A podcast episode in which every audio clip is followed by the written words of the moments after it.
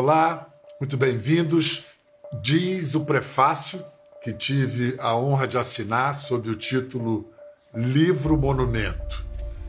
Quando tal trabalho é apresentado como livro monumento, acredite, não há pretensão, há precisão. Trata-se do duplo papel que cumpre uma das maiores reportagens já realizadas no Brasil. Memorial em narrativa, narrativa memorial, donde monumento. Neste livro, as imagens são absurdas, impossíveis de se esquecer. Um rio de lama tóxica arrastando pela frente vilarejos, carros, caminhões, trens, casas, árvores, animais, gente. Imagens que em 25 de janeiro de 2019 fizeram da cidade mineira de Brumadinho o epicentro de uma das maiores tragédias a que já assistimos atônitos.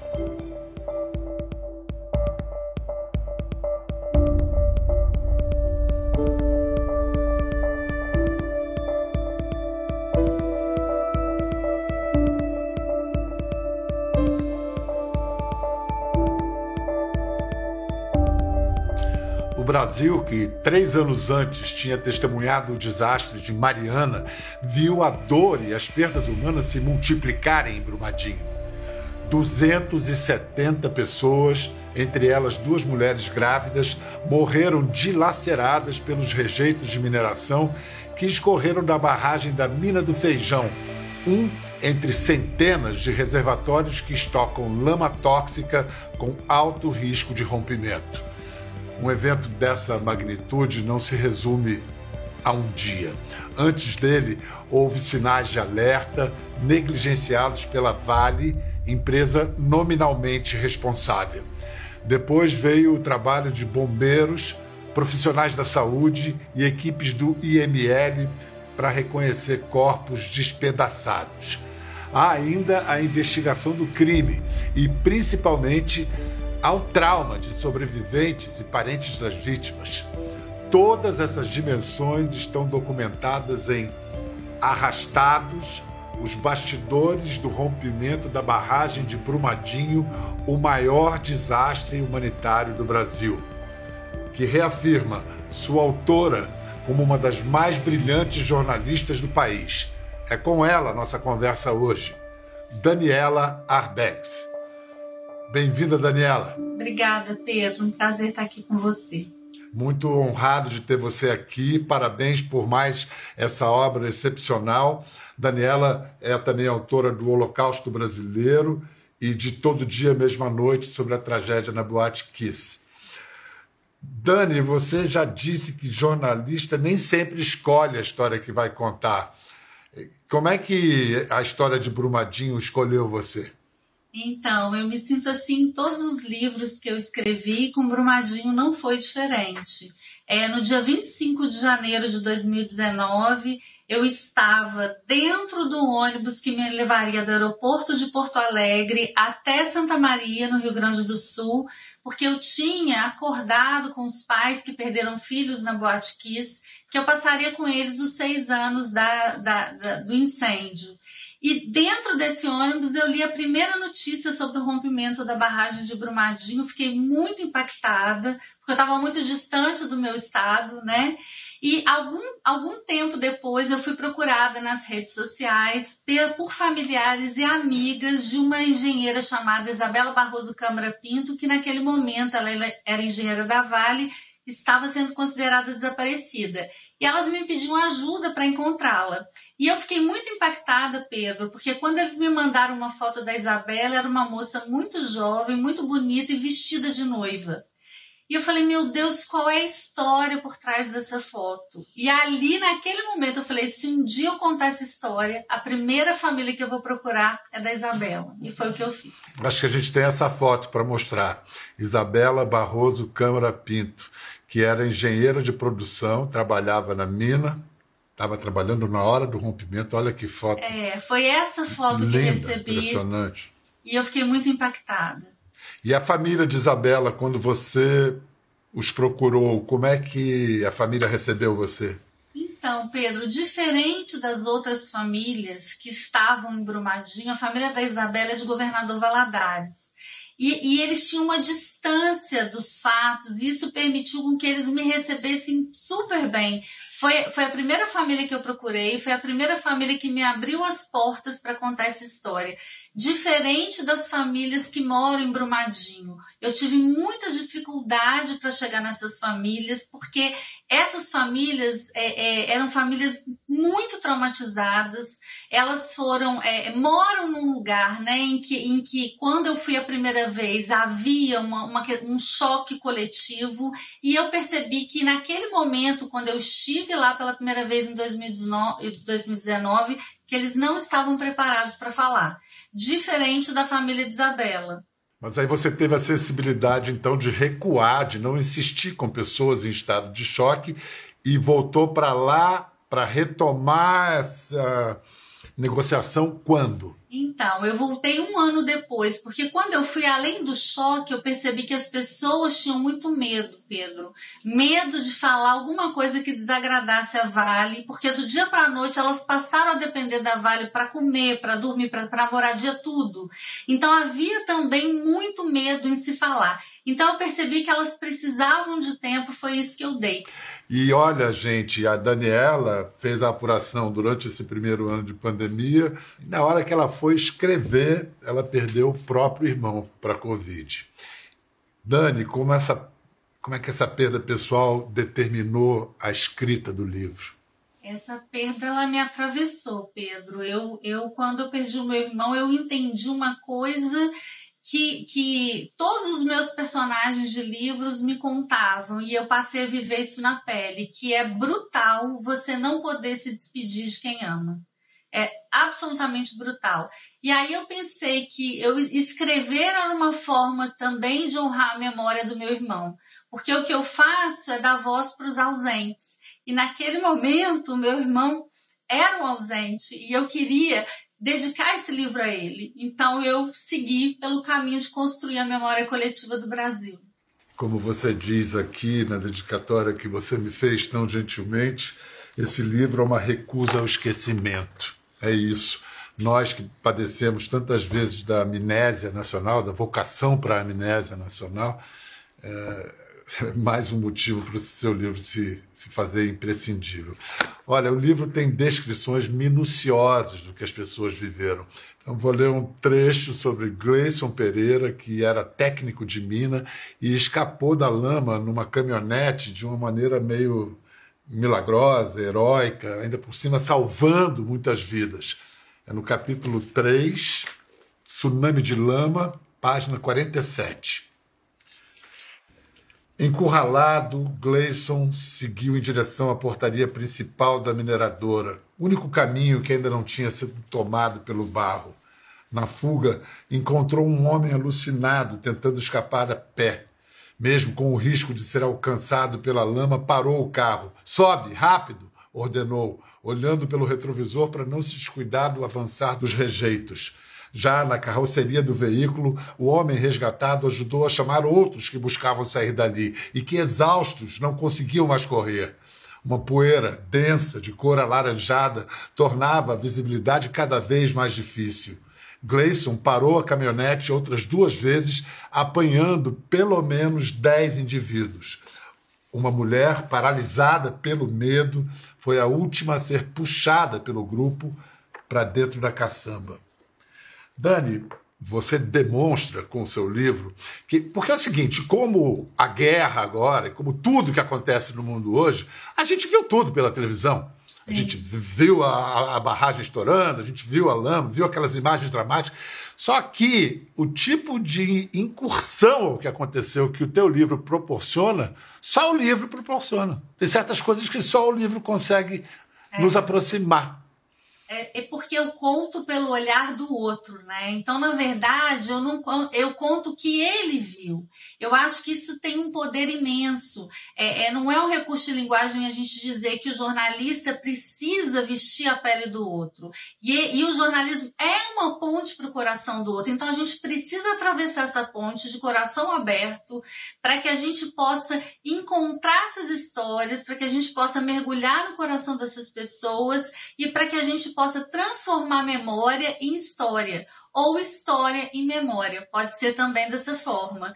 Dani, a escolha dessa expressão, vestir a pele do outro, me causou arrepios aqui, considerando o que aconteceu com a pele das vítimas de Brumadinho. Você pode explicar, me permita pedir esse tipo de detalhes, mas é, é fundamental nessa história. Fundamental. Foi tão impressionante um determinado momento em que para tentar fazer a identificação das vítimas, esses legistas chegaram ao ponto de, de recortar a pele da mão das, dos cadáveres que chegaram ao IML para fazer uma espécie, para reconstituir a digital através do uso de silicone e outras técnicas e fazer uma espécie de luva epidérmica, ou seja, calçar essa pele na própria mão para fazer através dessa luva epidérmica a tentativa de reconhecimento por leitura biométrica.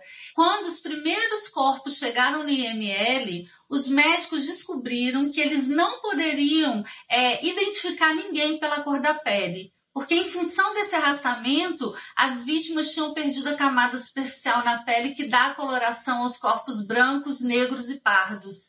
E aí o subcutâneo, que é branco, ficou exposto. E eu falei, meu Deus, numa sociedade com tanto racismo estrutural, com, com preconceito imposto pela cultura da branquitude, pensar que essas pessoas ficaram iguais à morte tem um simbolismo incrível. O nome do livro é Arrastados. Tá aí, é por isso que esse livro se chama Arrastados, por causa dessa descoberta no IML, por causa desse simbolismo. A gente, há pouco, eu li o trecho que é, é, falou do Gleison, personagem do, do livro, e ele acabou deixando a Vale e Brumadinho. A nossa equipe conversou com o Gleison sobre o trauma. Vamos ouvi-lo. No dia 25 de janeiro, Fiz como de costume, peguei o ônibus, fui trabalhar. Eu passei o meu cadastro de identificação na cancela. Na hora que eu passei a caminhonete, andei uns 30 metros, eu escutei uma explosão. Nessa explosão, eu vi os postes caindo, no sentido vindo em nossa direção. Tomei um susto e os postes caindo, a gente paralisado quando veio, veio uma onda de rejeito muito alta, arrastando vagões, pedaços de, de, de instalações em nossa direção. Foi nesse momento, Deus me deu muita força e eu consegui engatar uma ré na caminhonete, virar correndo, é, acelerando morro abaixo e tive que bater na cancela. Um poste veio a cair andei mais uns 50 metros a 100 metros, pessoas correndo. Parei a caminhonete e na hora que as pessoas subiam, eles gritavam: corre, que a lama está chegando, corre, que a lama está chegando. A gente andava, acelerava o carro a 50 metros. É, mais duas pessoas, que eu me lembro também, correndo. A gente pegou que a pé, infelizmente, não conseguiriam sair. Colocamos dentro da caminhonete. É, pessoas que foram até os próprios companheiros na carroceria da caminhonete jogaram cima da caminhonete, pegaram, jogaram, a gente liberaram. E fomos é, sentindo a saída da mina. E paramos o carro lá e o pessoal gritando: alguns vão embora, vão embora, pedido de Tijuca. Só que era uma parte mais baixa. Eu pensei: aqui é alto.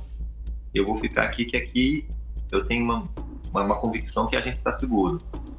E graças a Deus estávamos mesmo naquele alto. Depois da tragédia também, eu cheguei a trabalhar mais um ano e meio trabalhando junto com os bombeiros para auxiliar nas buscas, devido a gente ter um conhecimento muito grande da área e muitos anos trabalhando lá. Eu lembro que no decorrer dessa ajuda nossa, muitos corpos, eles achavam um corpo do nosso lado, a gente apoiando, perguntava se a gente identificava, não tinha como identificar, infelizmente. Foram 20 anos trabalhando sem nenhuma falta foram 20 anos trabalhando sem um dia de atraso, graças a Deus. mas no ramo da mineração, por enquanto, enquanto eu, eu puder, eu evito agora. Gleison falou e você também registra em detalhes a atuação dos bombeiros. E você destaca duas mulheres. O que, que lhe chamou a atenção na Major Carla Lessa? Major Carla me impressionou muito a coragem dessa mulher. Ela é a primeira comandante de helicópteros do Brasil. E, e eu, eu, precisava entender como é que tinha sido o momento que todo mundo assistiu pela televisão daquele resgate emocionante e dramático que a Major Carla acaba protagonizando. E no documentário Heróis da Lama, da, da Globo News, a Major Carla falou sobre situações limite como essa. Vamos ouvir a Major Carla todos os seus sentidos e emoções são testadas, né? Porque é, o cheiro é muito forte. Alguns eram transportados dentro da aeronave, outros eram transportados através de carga externa, lá de fora da aeronave. E o número por dia, me lembro, 18, 17 é, corpos e segmentos, mais ou menos isso, variando diariamente nos primeiros dias. Eu não sou é, um cidadão, uma cidadã comum, uma do povo. Eu fui treinada para fazer esse trabalho. E eu preciso administrar e lidar com as minhas emoções, assim como médico, por exemplo, faço uma analogia, é, da melhor forma para que isso não influencie é, na minha coordenação motora, que é muito importante, no meu raciocínio lógico é, no meu relacionamento com os outros membros da equipe, a gente vai exercitando isso ao longo da nossa profissão. Bom, enquanto a Carla atuava no céu, outros bombeiros mergulhavam na lama, como é o caso da moça que vamos trazer para a conversa agora, segundo o sargento no Corpo de Bombeiros de Minas Gerais, Natália Deise Ribeiro. Mas eu devo lhe chamar de Deise, é isso? Isso. Deise, muito obrigado por participar do programa. E antes de falar de Brumadinho, é, você foi convocada para os trabalhos de resgate em Petrópolis, né, no fim de fevereiro. Você então se tornou uma especialista nessas situações de soterramento?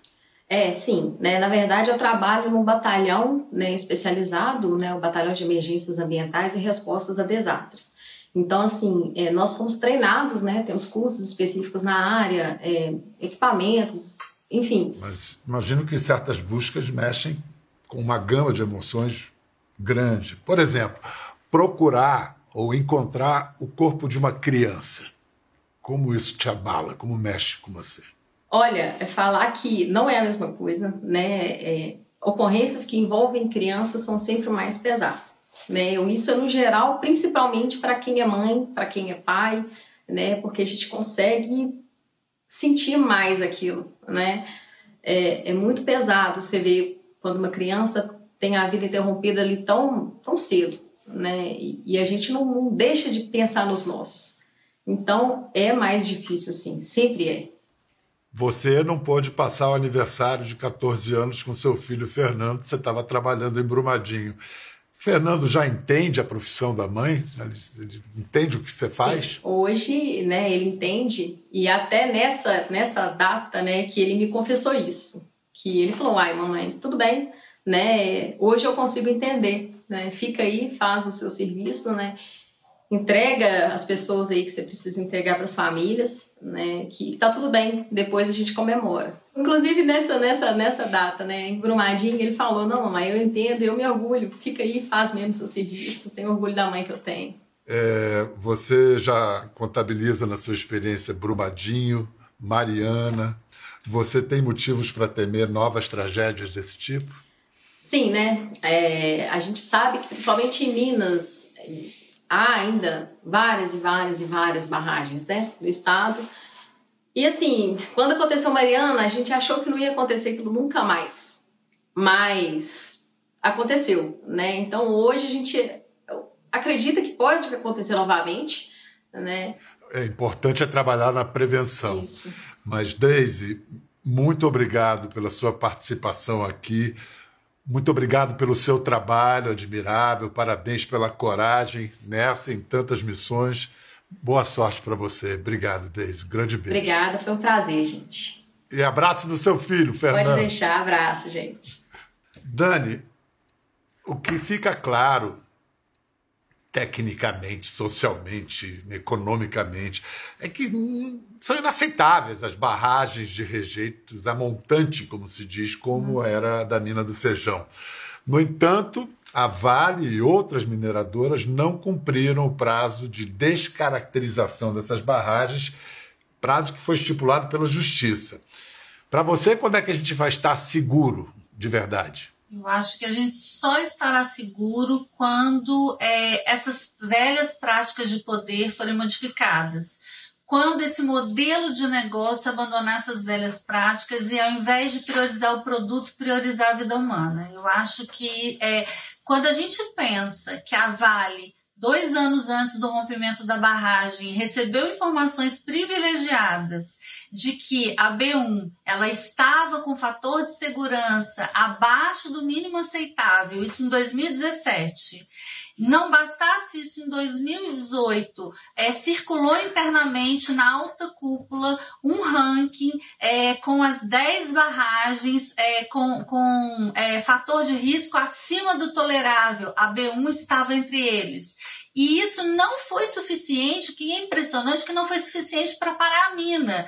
E não bastasse isso, a Vale calculou que com alerta sonoro haveriam, no caso de um rompimento da B1, cerca de 200 mortos e calculou por onde a mancha de lama passaria, por cima de toda a área administrativa e também atingindo a comunidade. E tudo que ela previu aconteceu. E ainda assim, isso não foi suficiente para que ela tomasse a decisão de parar a mina ou para que ela decidisse pela vida humana. Ela decidiu pelo negócio. Bom, o fato é que três anos depois, nenhum responsável pela tragédia de Brumadinho foi preso. Dani, você acha que isso vai mudar? Guarde a sua resposta para depois de um rápido intervalo a gente já volta em instantes com mais conversa sobre Arrastados, de Daniela Arbex, sobre a tragédia de Brumadinho. Com 30 dias de tragédia, as pessoas perguntavam muito o seguinte: é matematicamente impossível encontrar alguém com vida agora. Por que, que o Corpo de Bombeiros ele mantém uma operação que é extremamente desgastante, que envolve um dispêndio de recursos muito grande por parte da nossa corporação? Encerram as buscas, já que é impossível encontrar alguém vivo, e fazem um memorial para essas pessoas que eventualmente não foram encontradas. E aí no trigésimo dia eu conheci essa mãe e essa mãe ela, ela me olhou e falou o seguinte: ela perdeu o filho dela, ela falou, Pedro, eu tenho certeza que com 30 dias de tragédia, é impossível achar o meu filho vivo. Só que eu sou mãe. E como mãe, a minha esperança é infinita. Então, por mais que eu saiba que é impossível achar o meu filho vivo, toda vez que o telefone toca ou toda vez que alguém bate na porta, eu acho que eu acho que por algum motivo muito maluco, o meu filho ele pode ter ficado sem contato, ele pode ter sido hospitalizado, ele pode ter se perdido, ele pode ter perdido a memória. Então, para mim, enquanto eu não encontrar o filho, o corpo do meu filho, eu não vou conseguir desarrumar a mala dele, não vou conseguir retirar as coisas do quarto dele, porque eu sei que é impossível, mas como mãe, eu, enquanto eu não tiver isso, eu não vou conseguir seguir em frente.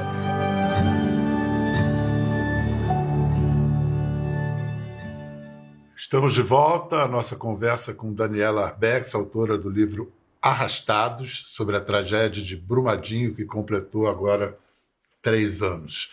Esse que nós ouvimos na volta do intervalo foi o porta-voz dos bombeiros de Minas Gerais, Pedro Ayara, sobre a importância de seguir com as buscas até que todos sejam encontrados. E ainda há seis desaparecidos. Bom, são quase 300, as famílias dessas quase 300 vítimas esperam por justiça. Ela virá de que forma? Ah, ela virá. Eu acho que a construção da memória coletiva do Brasil, Pedro, ela é um caminho poderoso para a busca da justiça. O jornalismo ele tem esse papel, é através desse trabalho potente que é fazer com que, porque esquecer é negar a história. Então, a primeira coisa é impedir o esquecimento, o apagamento. Isso é fundamental para que a gente se lembre, para que a gente não repita, mas para que a gente encontre o caminho da justiça. Se eu não acreditasse, eu não passaria dois anos numa pandemia em que eu perdi o meu irmão, É, numa pandemia tão letal que matou mais de 600 mil brasileiros, eu não passaria toda a pandemia trabalhando para dar voz, para dar rosto a essas pessoas, nome e sobrenome, porque elas não podiam morrer da mesma forma que viveram na invisibilidade. Daniela Arbex acaba de fazer a melhor e mais definitiva defesa da profissão de jornalista. Você não deixe de comprar, de ler, de espalhar para aquelas pessoas que você considera arrastados Daniela Arbex, os bastidores do rompimento da barragem de Brumadinho, o maior desastre humanitário do Brasil. Um grande, grande, grande beijo. Fica obrigada, bem, tá? obrigada, querido. Beijo grande, tá? Foi uma honra. Honra minha. Obrigadão. Tchau. Gostou da conversa? No Globoplay você pode acompanhar e também ver as imagens de tudo que rolou.